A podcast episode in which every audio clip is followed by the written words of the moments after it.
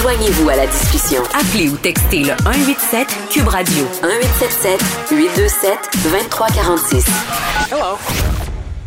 Léa Streliski est avec nous. Salut Léa.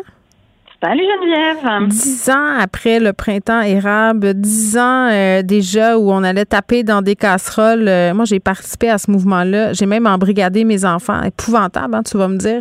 Une vraie doctrinaire. Ben moi, j'ai fait exactement la même chose. Fait que c'est pas moi la sorcière qui jugerait. On est des woke, pour ça. On est des woke. On est des woke avant l'heure.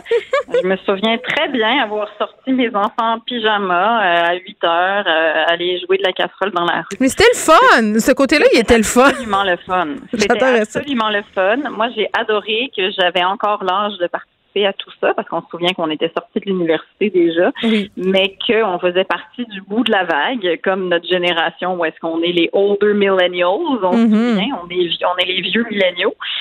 Euh, mais moi, j'avais beaucoup aimé cette espèce de vent de, de, changement, tu sais. Puis bon, il y a des gens qui diraient que ça n'a rien changé, mais moi, juste d'avoir participé à ça, je trouve que ça a politisé toute une génération, mine de rien, puis qu'on est chanceux que notre génération l'ait vécu aussi, parce que il me semble qu'il y a toujours ces mouvements-là pour les débuts de génération. Là, à 20 ans ou à, 17 ans, tu es supposé être dans la rue puis avoir la, vigueur de tes idées. Puis c'est comme les, il y a plein de jeunes qui participent au mouvement pour l'environnement en ce moment. Ben nous, nous c'était la gratuité scolaire. Puis on a manifesté. Puis moi aussi, je faisais partie des manifestations. Maintenant, euh, je sais pas si tu fais partie des cyniques, mais il y a des gens qui. J'en fais partie. Oui, toi, tu trouves que ça n'a rien changé? Ben, je sais pas euh, si ça a changé quelque chose. En tout cas, clairement, euh, on n'est pas dans la gratuité scolaire. Euh, mais mes vues ont peut-être changé aussi depuis cette époque-là. Est-ce que je suis encore convaincue que la gratuité scolaire, c'est la planche de salut de notre système d'éducation? J'en suis vraiment pas certaine. Mais bon, il doit bien rester quand même des vestiges de ce printemps érable, non? Mais oui, puis moi je pense qu'il faut manifester pour ses idéaux. Tu sais, l'idéal, ça doit être ce qui nous, ce qui nous guide, ce qui mhm. nous motive. Puis après, ben c'est sûr qu'il y a toujours le réalisme derrière. Puis quelque part, ben, tu sais, les changements sociaux qui s'opèrent sont toujours longs, mais ils peuvent être motivés par l'idéal qu'on avait, c'est-à-dire de faire reconnaître que ben la scolarité devrait être quelque chose qui est accessible pour tous. Ben, je pense que les frais de scolarité au Québec euh, au, niveau universitaire ne sont pas très élevés là, quand même. Non, c'est ça. Ils sont pas très élevés. Euh, puis aussi, il faut dire que quand je disais que ça a politisé toute une génération, mhm. c'est quand même pas rien que Gabriel Nadeau-Dubois. Tu sais, ils ont les trois, les trois chefs des mouvements étudiants ont fait de la politique quand même. C'est vrai. rien.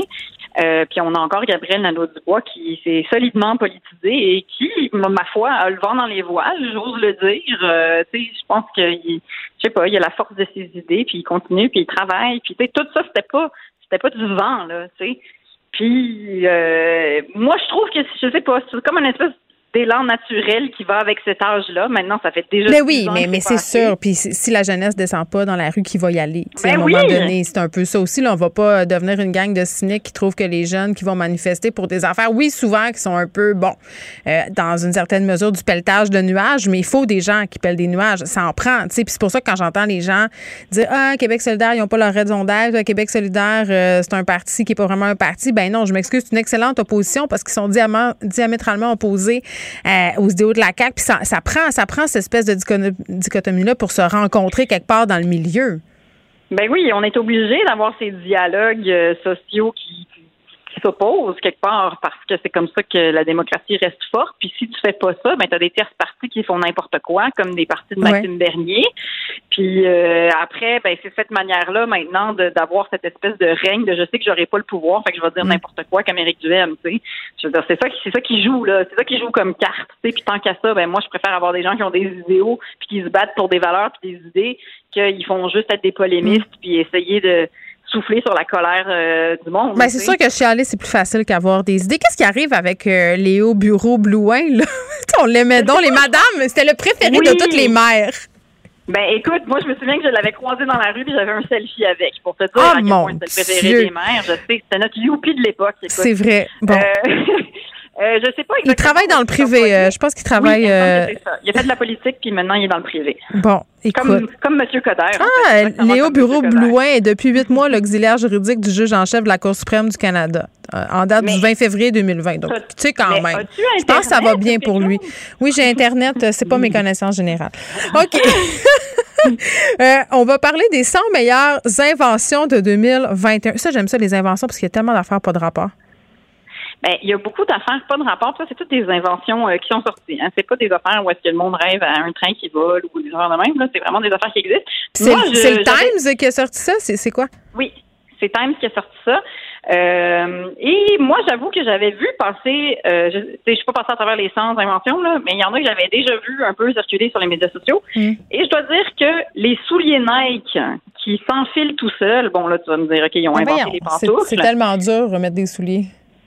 Ben non, mais écoute, pour nous, femmes euh, avec trois enfants, un mm. travail, un mari, des, des vélos, des choses euh, qui prennent la place, je veux dire, on a toujours quelque chose dans la main.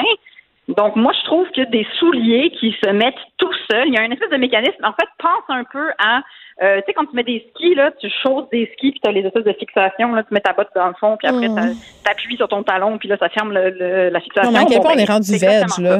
ben, imagine pour les femmes enceintes, Geneviève. Ah, ça, c'est vrai. J'ai pas pensé aux femmes enceintes. Tu as bien raison. Tu sais, tu viens-tu commencer tough de mettre tes souliers quand t'as un bedon qui est plus long que large, anyways? Ben, quelqu'un le mettait euh, à ma place, mon soulier.